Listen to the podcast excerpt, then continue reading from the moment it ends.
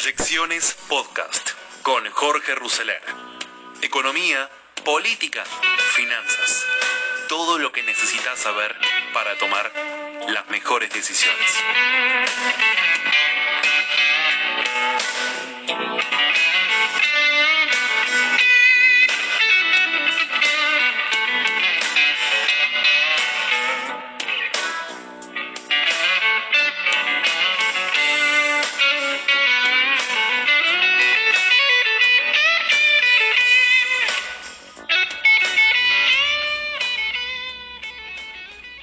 Tras semanas de compleja negociación en círculos, Martín Guzmán y los bonistas pactaron una tregua tácita y oportuna, si se considera que está en juego la reestructuración de la deuda externa privada por 66 mil millones de dólares, la profundización de la crisis más grande de la historia económica argentina y el aislamiento financiero de la Argentina por su conocida recurrencia a caer en default.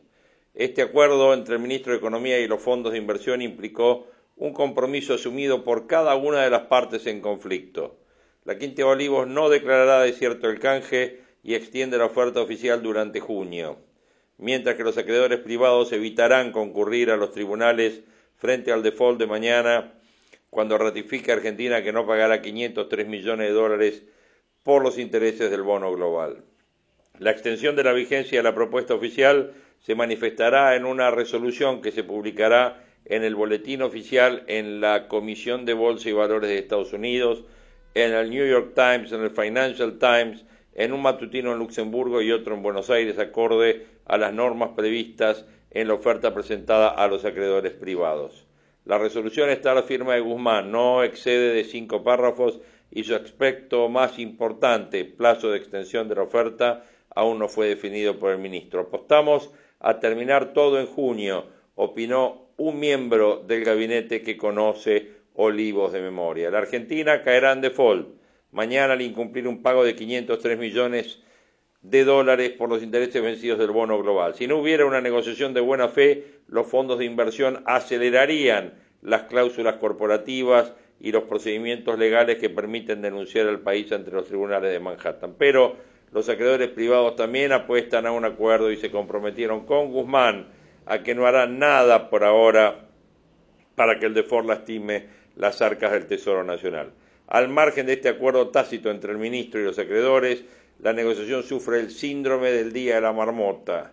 Guzmán se mantiene firme en su oferta y los fondos de inversión en las tres propuestas que presentaron en la cartera de Hacienda. Guzmán afirma en la intimidad de Olivos que su método de negociación es apropiado por las circunstancias mientras que los bonistas replican que el ministro está enamorado de su discurso académico y se hace cada vez más complejo encontrar un punto de contacto.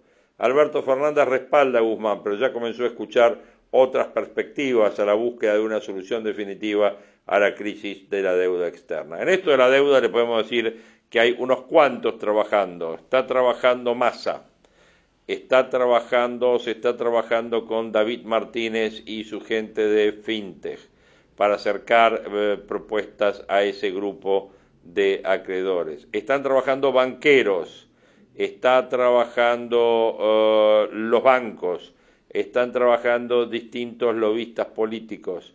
O sea, el presidente encargó, el presidente conversó con un importante CEO de un fondo de inversión con valiosos activos en Argentina y escucha en silencio también las opiniones de Sergio Massa el titular de la Cámara de Diputados tiene muy buenos contactos en Wall Street y en Londres y está preocupado por la lentitud en la negociación. En cónclaves informales, BlackRock soslaya a Guzmán y busca un back channel para llegar sin escalas a Olivos. Este poderoso fondo contactó a dos influyentes personajes de las finanzas y de la política, pero la respuesta fue por ahora está a cargo Guzmán, hay que esperar. Alberto Fernández conoce las intenciones de BlackRock y no habilitará una vía paralela para que implique debilitar a su ministro de Economía. Martín soy yo, repite el jefe de Estado cuando escucha los recurrentes cuestionamientos de los acreedores privados. Y remata, estamos negociando, nadie regala nada. Si no hay cambios en la agenda política y burocrática, la extensión del plazo de la negociación con los bonistas aparecerá publicada sábado y domingo sería la tercer prórroga de una pulseada millonaria que seguida con atención por la Casa Blanca y por el Fondo Monetario Internacional. Donald Trump aún no movió su ficha, aguarda que todo se encarrile antes de que llegue el verano, obviamente, a Washington. Siguiendo con el tema de la deuda, bien sabemos que Guzmán ya había señalado que las conversaciones con los bonistas venían siendo productivas y que el gobierno sería flexible para llegar a un acuerdo, pero también del lado de los bonistas aparecieron señales concretas que apuntan en la misma dirección. Sin ir más lejos, el fondo más grande del mundo, BlackRock, tomó la posta ayer al dejar trascender que estaba dispuesto a bajar las pretensiones y facilitar el diálogo con el gobierno. La propuesta original, presentada por Guzmán, que tiene un valor de 40 dólares por cada 100 nominales que se está estructurando, en promedio las tres ofertas presentadas por los grupos representan una exigencia de 60 dólares, todo esto suponiendo un rendimiento futuro de los bonos argentinos del 10%. Existe apuro por llegar a un acuerdo de ambas partes, el principal motivo es que de alargarse demasiado las conversaciones podría dar lugar a la aparición de fondos buitres. Si esto sucede, ya no sería una negociación técnica, sino que pasaría al plano legal. Para el gobierno sería mucho más difícil cerrar un acuerdo y muchos acreedores tendrían que salir a mal vender sus bonos. De ambas posturas extremas no es muy difícil llegar a la conclusión de que un acuerdo razonable podría estar en el medio, o sea, en torno a los 50 dólares. Y de hecho, fue el valor que dejaron trascender desde BlackRock a través de la agencia Reuters. Allí hablaron que buscarán convencer a los fondos que integran el grupo de acreedores para que acepte rebajar la propuesta a 50 o 55 dólares. Detrás de esta jugada está Larry Fink, el CEO de BlackRock y uno de los hombres más respetados en Wall Street, con un patrimonio de administración de 6,2 billones de dólares, o sea, 15 veces más grande que el PBI de la Argentina. Algunos consideran que se trata de una jugada políticamente correcta de alguien que incluso fue mencionado para ocupar en su momento la Secretaría del Tesoro estadounidense. Lo cierto es que desde ambas partes precisan un acuerdo y que sea rápido. El presidente Alberto Fernández dejó en claro que su postura dijo no somos necios, no queremos un default y ayer fue el propio Guzmán quien reconoció que recuperar el acceso a los mercados era clave para que la Argentina pueda volver a ponerse de pie. Además, se mostró a favor de acelerar todo lo posible las negociaciones lo antes que lleguemos mejor. El default podría incluso ser funcional en otro plano al dejar contento a la ladura del kirchnerismo. No se pagarían los 503 millones que vencen el viernes, ni se aceptarían los pedidos excesivos de los acreedores, pero de ninguna manera eso significa que no se pueda llegar a un acuerdo semanas o meses después. Los bonistas tampoco apuestan a un default, al contrario, siempre se manifestaron a favor de lo que comenzó a ocurrir luego del 8 de mayo, una verdadera negociación luego de la oferta unilateral del gobierno. Prácticamente todos los fondos que participan de los tres grupos son de dinero real, es decir, no realizan transacciones altamente especulativas ni están pensando en litigar, pero sí buscan hacer valer las cláusulas de los títulos emitidos por la Argentina bajo ley internacional que claramente le dan más protección que aquellos títulos colocados bajo ley local. Pero el objetivo de los acreedores, a diferencia de lo que muchos pensaban hace algunas semanas, está lejos de recurrir a los tribunales para exigir que le paguen las deudas. Sencillamente no es ese su negocio. El pedido es recibir un bono que tenga la menor quita nominal posible, algo que Guzmán concedió en la primera oferta. Sin embargo, no aceptaron el resto de las condiciones, que es una rebaja de intereses del 7% al 2,3% y tres años de gracia para empezar a cobrar en el 2023. No será fácil, sin embargo, congeniar con todos los grupos. Es posible que se vaya dando un acuerdo por etapas. Según Miguel Kigel, ex secretario de Finanzas, un canje exitoso no debería finalizar con una aceptación menor al 90%. La existencia de dos especies de bonos totalmente distintas vuelve compleja la negociación. ¿Por qué? Porque están los que poseen los bonos par y discount del canje 2005 que son más duros porque el gobierno precisa una aceptación del 85% para meter a todos adentro. En cambio, los bonos Macri emitidos a partir del 2016 tienen menor capacidad para litigar por un lado y economía podría meter a todos en, en la negociación si consigue, como ustedes bien saben, el 66%, o sea, dos tercios de la aceptación. Vamos a retomar el tema de la pandemia, el tema de la cuarentena, que es uno de los temas que está en, en la tapa de hoy de todos los medios. Como viene sucediendo desde marzo, la cuarentena volverá a extenderse, en principio ahora dicen hasta el 8 de junio. En este contexto recrudece el, vínculo entre cuarentena, ausencia de medidas concretas para proteger las cuestiones reales de la economía. Bueno, en función de eso, vamos a escuchar a Juan Carlos de Pablo y después vamos a analizar las frases más destacadas de De Pablo en este reportaje. Vamos a ver qué dice De Pablo respecto a este punto. La lógica era, no produce porque no vende o no vende porque no produce. Pero cualquiera de las dos, porque es una, una cuestión ahí simultánea. Pero volvamos sobre la cuestión. Bueno, ¿de qué hablamos, Che? No, de, de cómo ve la economía a partir de ahora que se alarga la cuarentena. Mira, yo vengo diciendo que la extensión de la fecha no es tan importante como el grado de flexibilidad. Y acá, mi querido sobrino, tenemos que hablar de flexibilidad de hecho y de derecho. Quiero decir, si los funcionarios siguen pensando que van a poder decir, a usted no va a poder salir a casa, usted no va a poder abrir el negocio hasta el día de juicio final a la tarde, porque se van a llevar una sorpresa desagradable que ya se la están llevando. Es decir, yo no voy a hacer la apología del delito, pero acá lo que tengo que decir, porque me consta, porque es lo que me llega, es que más y más hay gente a la cual el tipo dice, mira, tengo que abrir, ¿eh? y yo mandé los papeles, la autorización, pero no llegó, tengo que abrir, y ahí vamos y respetamos barbijo, distancia física, eh, alcohol en gel, todo lo que vos quieras, pero la lucha por la vida tiene, digamos así, su, este, digamos, su lógica. Entonces, yo puedo entender que, y además la otra cosa este, fundamental, este, eh, así como Argentina no es un lugar homogéneo, entonces AMBA y el resto, Cava tampoco es homogéneo. Hablemos en serio. Quiero decir, Cava desde el punto de vista del, número de infectados, del, del número de, digamos, de fallecidos, es eh, villas, es geriátrico, es prisiones, es el resto, etcétera. Moraleja, moraleja. Si siguen tomando decisiones en base a los promedios, se van a equivocar. Si en el nombre del número de, de, infectados, que a mí me parece que hay que mirar más el número de muertos y el número de internados en terapia intensiva que infectados, porque lo que dice todo el mundo es, obviamente que si hace más testeo vas a encontrar más infectados, pero no es que el problema se está agravando, estás cambiando la forma que estás midiendo, digamos así, el mismo hecho. Si en el nombre de los promedios le dicen a los comerciantes que están acá cerca, en la avenida La Cera, tener que cerrar, van a cometer un error grave. Y entonces después viene toda la cuestión esta, donde escribí la, la, la de la Nación, que es donde un tipo dice, me dijiste que tengo que cerrar, esto no es un problema de culpa, es un problema de determinación. El gobierno dice, me dijiste que tengo que cerrar, no tengo un man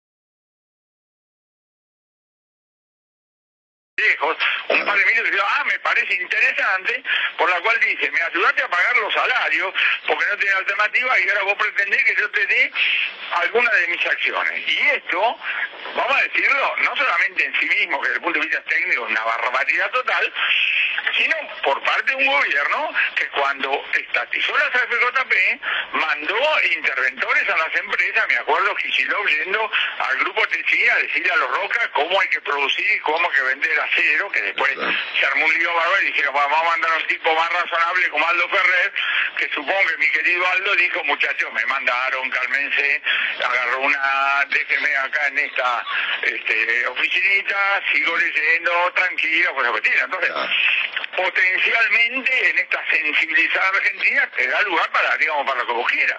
Porque si vos tenés cientos de miles de empresas que piden ayuda, ahora que vamos, la Cámpora a abrir un ciento de miles de puestos de trabajo para mandar intervención, es una locura. Lo cual no quiere decir que vos en el plano estrictamente económico no condiciones la ayuda a ciertas cosas. Si el Banco Central le dice a un productor de soja, flaco, vos con tu guita haces lo que quieras y jugá la, la, la de soja como quieras, no me vengas a pedir crédito subsidiado para no vender soja, esto es economía. De la misma manera que a una empresa vos le podés decir, ¿estás seguro que no puede pagar los salarios? Cosa que va a ser difícil de discutir porque, eh, digamos, el Banco Central no puede ir a mirarle la cuenta bancaria y va a decir, pero ahí tenés plata para los salarios, porque la plata vos necesitas para muchas cosas, no solamente para los salarios. Pero digo, esto está en el plano económico. Lo que no está en el plano económico es este tema de decir, dame las acciones, ahora somos socios y te mando un encargado para vigilar que estés haciendo las cosas bien. Claro. Nuestro común amigo Enrique Sebas me dice, esto se llama expropiación indirecta. Evidentemente, pero además eh, entendamos, acá hay que rescatar otra vez el rol del empresario. Hay gente que piensa que vos una empresa la podés manejar de manera robótica y toda la experiencia que tenemos de empresas estatizadas, empresas liberadas, empresas asesores, es que le falta el espíritu empresario. Si vos te, ah, ocupás una empresa, el primer día la empresa funciona. ¿Por qué? Porque cuando ayer a la noche apagaste la luz, funcionaba. Al aprender, funciona. Ahora, ¿sabe qué? La esencia de una empresa es qué hace cuando se te rompe la lamparita, qué hace cuando se te rompe la máquina, qué hace cuando un tipo te falta y fundamentalmente, qué hace cuando tenés que reemplazar a algunos clientes que se te caen por otros. Porque la clave del empresario es ese motorcito donde el tipo está buscando nuevos negocios, no el tema de la administración día a día para lo cual tiene gente. Eso es absolutamente irreemplazable, ¿entendés? Entonces ahora, si tenemos la imagen de que todos los eh, empresarios son bribones, especuladores, cosas por el estilo, estamos sonados, ¿no? Es- ese, ese espíritu empresario es irreemplazable. Eh, profesor Willy Cohen, buen día. ¿Cómo no? A propósito de, de ese tema, ¿qué, qué comentario te sugiere el dato que apareció ayer de actividad económica en marzo? Eh, y bueno, ¿y cómo, cómo hay que entenderlo eso? Es historia, historia dramática, porque Ujú. ya teníamos, digamos, fíjate que como bien se dice en los días de hoy, dos tercios funcionó mal, bien, más o menos, y recién tuviste el parate en el, el último tercio, porque esto es marzo, esto es marzo. Cuando dentro de 30 días aparezca abril, seguramente va a ser peor. Ahora todo eso, Willy, hoy, hoy, está para los libros de historia, está para el análisis político cuando haya elecciones, cosas por el estilo. La realidad siempre es de acá para adelante, de acá para adelante. ¿Qué haces hoy? ¿Qué vas a hacer mañana? Etcétera, etcétera. ¿Dónde? La lucha por la vida es un componente microeconómico, que es cada uno que está escuchando, digamos así en este momento, a ver cómo resuelve los problemas de este día, más el tema de qué es lo que hace con los próximos, digamos así, anuncios que vamos a tener antes del fin de semana. Donde, insisto, la fecha, la próxima etapa, no me importa tanto, no tiene mucha importancia. El presidente de la Nación, para lo único que me sirve cuando me anuncia la próxima etapa es cuando yo sé cuál va a ser el próximo discurso que va a anunciar la otra etapa. Acá la clave es el contenido de la flexibilidad. ¿Cuánta flexibilidad vas a tener? De hecho y de derecho. Y yo digo, el conflicto entre, entre salud y economía, entendiendo como personas que mueren de esto, personas que mueren de la otra, personas que pasan, etcétera, etcétera, es real. Ahora, la cuantía del conflicto depende del tipo de medidas que tomás. El gobierno puede ser parte del problema o parte de la solución. Acaba de extender el congelamiento de los precios. Hay que decirlo, o- vos acá en la Argentina no estás produciendo a costos constantes. Cuando vos le decís a una empresa, usted puede abrir, pero tiene que llevar barbijo, tiene que hacerse cargo del traslado de esto, tiene que conseguir, ¿eh? los costos son otros costos. Y los costos son otros costos. Y los precios siguen congelados, vas a tener desabastecimiento. Hay que claro. De la misma manera que los infectólogos hablan claro, los economistas también tenemos que hablar claro para que la toma de decisiones, como digo, no sea parte, digamos, de- de- del problema. Entonces, vos tenés que flexibilizar, no a tontas y a locas, y sabiendo que vas a correr un conflicto. Vas a, vas a- vas a correr riesgo, porque la vida es problema contra problema. Decir, si usted flexibiliza, el número de muertos va a ser el, el- el mismo, no, no va a ser el mismo. Yo me hago cargo de lo que estoy diciendo. Lo que estoy diciendo es, la decisión es jodidísima para donde lo veas, pero hay una dinámica que tiene un componente, si vos querés, legal, de la- las instrucciones, la bla, bla, bla, y después una cosa que se llama la realidad. Entonces, el- ese difícil equilibrio, no le envidio la toma de decisiones que tiene que hacer el presidente, pero bueno, ganó las elecciones, se joda, ahí estamos. A mí me gusta decir que gana, se jode, bueno, ahí va, y lo acompaño en el proceso, digamos, decisorio, junto a lo cual le hablo claramente para decir, señor, Usted tiene que equilibrar y tomar decisiones complicadas, sea exigente con su equipo económico y sea exigente con sus infectólogos para bajar todo lo posible el conflicto entre salud y economía. Chao. Un aplauso, tío. Gran abrazo, ¿eh? Chao, querido. Genial. Chao. Juan Carlos de Pablo con nosotros, más genial que nunca. Bueno, ahí de las frases que rescatábamos, básicamente la extensión de la fecha no es tan importante como la flexibilidad. Si los funcionarios siguen pensando que van a poder decir que usted no puede salir de la casa, se va a llevar una sorpresa desagradable porque ya se la están llevando. No voy a hacer apología del delito, pero cada vez que hay más gente que dice tengo que abrir, yo mandé los papeles pero no llegaron y necesito abrir. Ahora viene un proyecto de ley que cuenta con la bendición de dos ministros, ya no es solo la diputada Vallejos, por lo cual dice me ayudaste a pagar los salarios porque no tenía alternativa y ahora pretendés que te dé alguna de mis acciones. Esto es una barbaridad total. El gobierno cuando estatizó las AFJP mandó interventores a las empresas. Me acuerdo de Kisilov yendo al grupo Techina a decirle a las empresas cómo hay que producir y vender acero. Después mandaron a un tipo más razonable como Aldo Ferrer.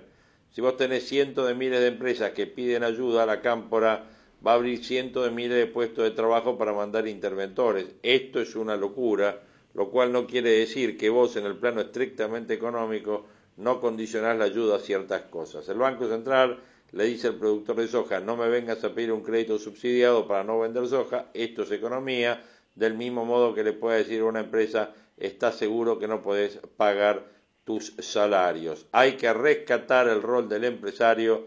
Toda la experiencia que tenemos de empresas estatizadas es que le falta el espíritu empresario. Y otro de los temas que obviamente me parece que es espectacular es la frase tenés que flexibilizar no a tontas y a locas y sabiendo que vas a tener un conflicto. No envidio la toma de decisiones que tiene que hacer el presidente, pero ganó las elecciones y que se joda, él dijo que gana el que se joda y a otra cosa. La realidad es que acá, si esto está trabajando todo con un congelamiento de precios y acá en estas condiciones, obviamente va a haber y van a tener desabastecimiento. Bueno, ahí lo tuvimos a el profe de Pablo en esta charla con Longobardi, que me parece que fue eh, rescato de esto también lo que eh, escuché anoche de eh, el turco Asís, cuando hizo el turco un análisis respecto de, hablando de la situación esta de tiroteo que hay verbal entre eh, los intendentes del conurbano y, el jefe de gobierno de la ciudad eh, respecto de las responsabilidades y la reunión que hubo ayer preciso del presidente con todo el equipo de Kisilov y con todo el equipo de la reta. Bueno, donde parece que esto sigue igual para adelante y lo que van a hacer es, eh, creo que pedir turnos para, para viajes en, en trenes, o sea, lo que quieren hacer es bajar la intensidad de gente que viaja en trenes. Hay que ver cómo funciona eso de los turnos. Me gustaría estar a mí ahí a las 7 de la mañana en alguna estación del conurbano y cuando te digan, no, la verdad, eh, no puede usted pasar porque no tiene el turno, tiene el turno para dentro de una hora o no lo tenemos en la base de datos de que usted tiene turno para viajar y el tipo no llega a laburar, ¿no? No sé cómo va a funcionar eso.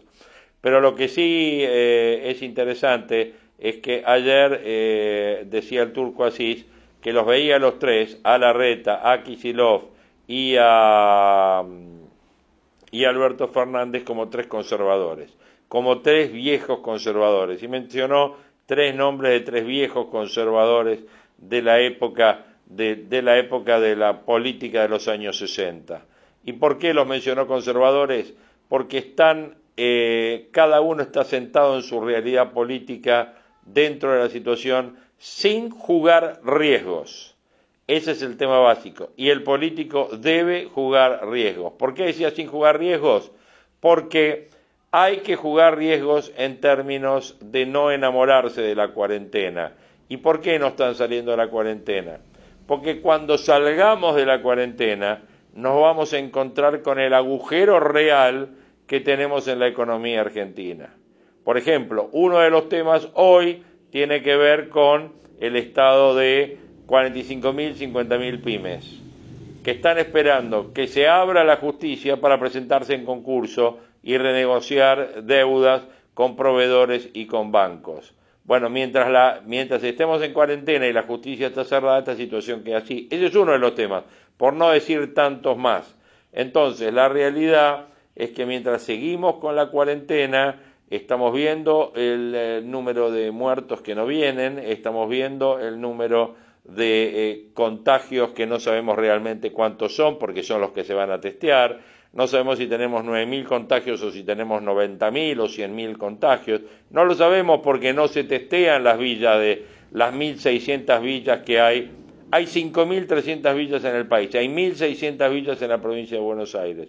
No se testean, entonces se testean muy poquitas. Entonces, se testea más en la capital y son los casos que saltan. Entonces vienen y dicen, ah, el problema lo tiene la capital. Bueno, la realidad es que es de conservador político y es de no jugarse el decir, extendemos, vamos a seguir con los números eh, que nos dicen los especialistas eh, eh, de infectología y nos vamos a jugar directamente al tema de continuar como estamos.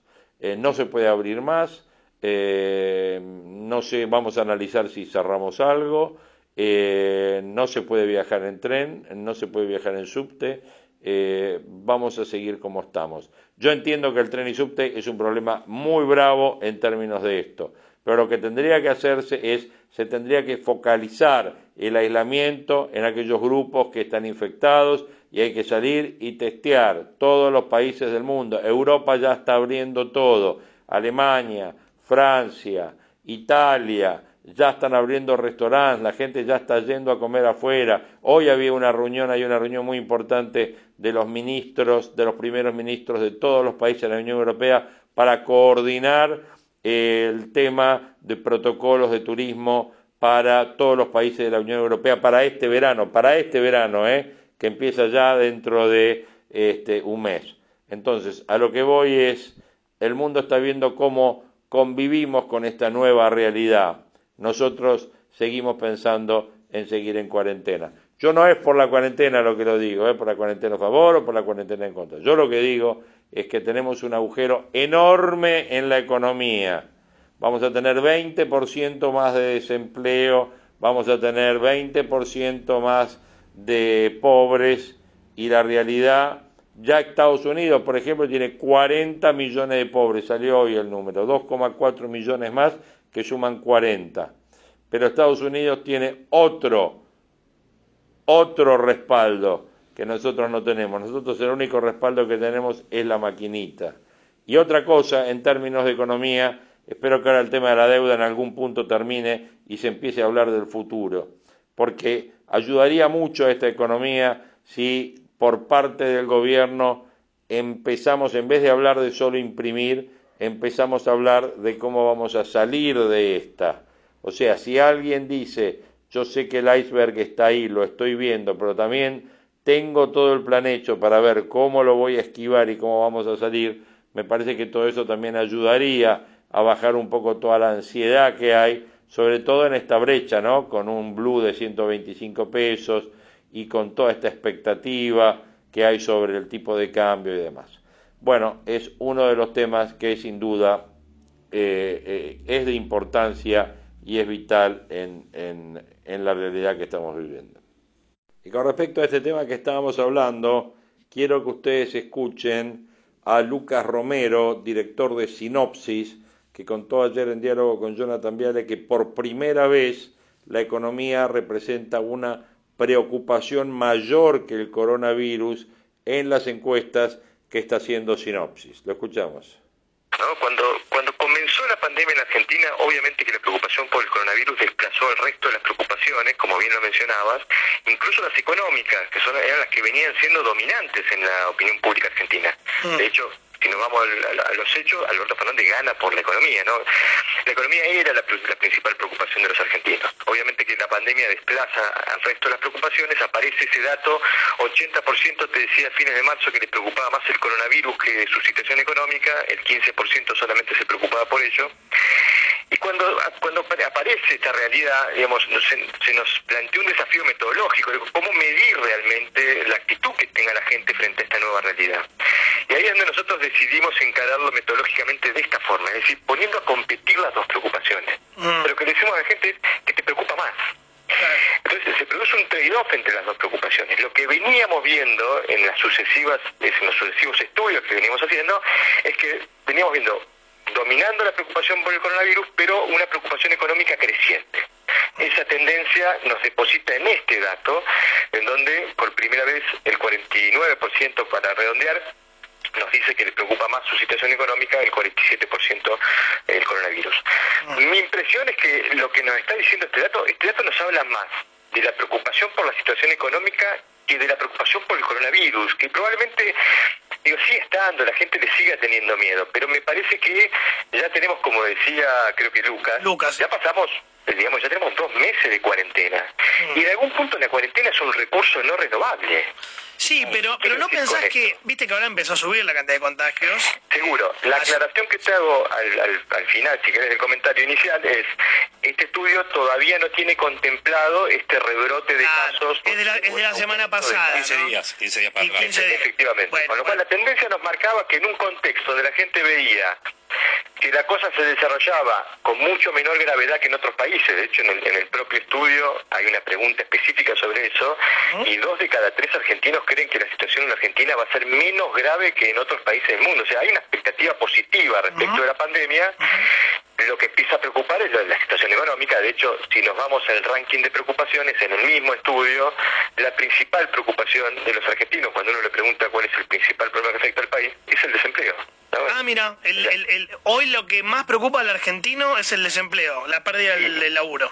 En abril había sido la salud, por primera vez, yo creo que en registros históricos, porque en nuestros registros... La salud siempre iba a séptima, octava, ¿no? Totalmente. En, ah. abril apareció primera y ya en este dato de mayo eh, el desempleo queda en primer lugar y la salud cae al tercer lugar, con lo mm. cual te marca que posiblemente una mirada optimista sobre cómo se estaba desarrollando la pandemia en Argentina y una preocupación creciente, porque la cuarentena empezaba a hacer mella sobre la situación económica personal de la gente, te depositó en este escenario. Habrá que ver pensá esto, Lucas. Siempre cuando vos ponías qué es lo que más te preocupa, te aparecía o inflación o inseguridad, digo, e-, esa era la, o corrupción en algún momento. Desempleo yo no sé si aparecía tanto. Hoy es el, el miedo a perder el laburo, ¿no? Sí, durante los dos últimos años, te diría, del mandato de Macri, las mm. preocupaciones económicas estaban siempre por encima del 50% de las menciones. Combinadas, pero siempre la inflación por arriba. Ah, siempre la inflación. La principal es la inflación. El desempleo mucho más abajo. Esta situación es novedosa, nos tenemos que ir a eh, principios de 2017 eh, donde aparecía el desempleo por encima de la preocupación por la inflación, bueno, nos, nos, aparece nuevamente ahora y me parece que tiene que ver con cómo el contexto económico está afectando la mirada de la gente sobre su propia situación laboral, ¿no? Eh, eso, las pymes que cierran, el, tachero que está escuchando y tiene miedo de, no tener más y no sabe qué va a pasar con su vida, además, claro. Totalmente. Te hago otra pregunta más política. ¿La imagen de Alberto, del presidente, cómo está? Bueno, ahí nosotros venimos viendo, obviamente, al igual que, la mayoría de los estudios, un impacto muy positivo en la imagen ah, cuando, cuando empieza, cuando comienza todo este episodio de la pandemia, eh, fundamentalmente, digamos, justificado por una alta valoración de las medidas que tomó el gobierno para enfrentar la pandemia. Eh, y a lo largo de, todo el proceso, durante los sucesivos estudios, hemos visto, hemos, hemos venido viendo una suerte de desgaste fundamentalmente por el lado de un crecimiento de la imagen negativa, que no logra revertir el saldo positivo amplio que viene teniendo eh, desde el comienzo de, la, situación de crisis por la pandemia. Eh, en este último registro, 51,9 positiva, 28,2 negativa, eh, el resto es porque nosotros también ofrecemos la posibilidad de un punto medio, de pararse en el medio, que es una imagen neutra, ni buena ni mala. Entonces, bajó, pero le sigue yendo muy bien. Te lo pongo en diferencial. Nuestro primer estudio diferencial, el saldo positivo de imagen de Alberto Fernández era de 40 puntos. En este último estudio ese diferencial se redujo a 23. ah, bastante. Ha habido un, ha habido un desgaste, mm. ha habido un desgaste más por el lado negativo, o sea, más que le, le subió la negativa casi 10 puntos, mm. en la positiva le baja eh, un poco menos de 10 puntos y ese diferencial se vuelve a 23. ¿Y por qué esto es más análisis? ¿Por qué, bueno, no lo podés medir? ¿Por qué te pensás que le, le bajó un poquito la imagen al, o bastante al presidente? Probablemente por, por la situación económica. Fíjate qué interesante, le preguntamos a la gente, porque nos, queríamos saber qué mirada tenía sobre, bueno, cómo asignarle responsabilidades a Alberto Fernández por lo que está pasando en materia económica. Entonces le preguntamos a la gente, si, digamos, contemplando el impacto económico que está teniendo la, la, pandemia, ¿qué tanta responsabilidad cree usted que tiene en el gobierno de Alberto Fernández por ese impacto, el 46,5 nos dijo baja responsabilidad, mm. el 35,2 alta responsabilidad. Eh, Ahí obviamente tenés los, núcleos duros, ¿no? El, 25 hay un 25% que te dice máxima responsabilidad, es el responsable de todo lo que nos pasa, y hay un 25-30% que no tiene, no tiene absolutamente ninguna responsabilidad, se nos cayó la pandemia encima, esto es un problema global, bla, bla, bla. esa gente no se puede hablar de ninguno de los extremos, ¿no? Exacto. Lo interesante es mirarlos del medio, porque además que son los que van a orientar y moldear la dinámica política de acá al 2021, ¿no? Bueno, en esos del medio, eh, ahí hay ligeramente una inclinación a asignarle baja responsabilidad a Alberto Fernández por el año económico. Es decir, hay una suerte de desacople. ¿Qué es lo que te explica? La alta imagen de Alberto Fernández y por qué Alberto Fernández está teniendo buena imagen de votantes opositores. Claro. Porque hay algún un, porcentaje, un buen porcentaje de los votantes de la Baña, un porcentaje de los votantes del Caño y un porcentaje menor, pero porcentaje al fin de votantes de Macri que están teniendo imagen positiva Alberto Fernández. ¿Y cómo está la reta del otro lado?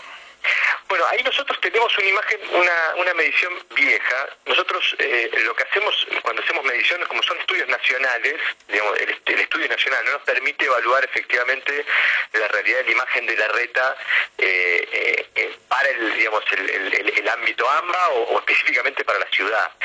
nuestro último registro es de marzo y teníamos una imagen favorable, un salto positivo de casi 20 puntos en ese, en ese momento, con una imagen positiva de, en torno al, al, 50, una imagen eh, negativa en torno al 30. Eh, no tenemos estudios específicos de la ciudad, vamos a actualizar otras imágenes en nuestro próximo estudio, veremos ahí cómo evoluciona. Bien, pero digo, eh, tanto Fernández como Larreta están salen bastante bien parados, pese a que los dos deben haber bajado un poco, como vos señalaste, pero salen bien parados en este momento. Sí, sí, en términos generales, y esto no es un fenómeno de Argentina, es un fenómeno global, eh, extrañamente los liderazgos políticos en esta situación tienden a fortalecerse probablemente porque la gente entiende que hay una amenaza externa. Miedo, este miedo, sí, el miedo, el miedo unifica, el, miedo... Sí. pero además yo creo que al, ser, una amenaza externa, que es, eh, digamos, excede las responsabilidades políticas a todos los liderazgos, bueno, hay una idea de, bueno, acompañemos al comandante en jefe que nos está La malvinización, la famosa malvinización. Sí, sí, exactamente. Bueno, Lucas, siempre un placer charlar con vos. ¿eh? El, Muchísimas... placer es mío, Johnny. Bueno, un abrazo para Lucas Romero, el director. Gracias.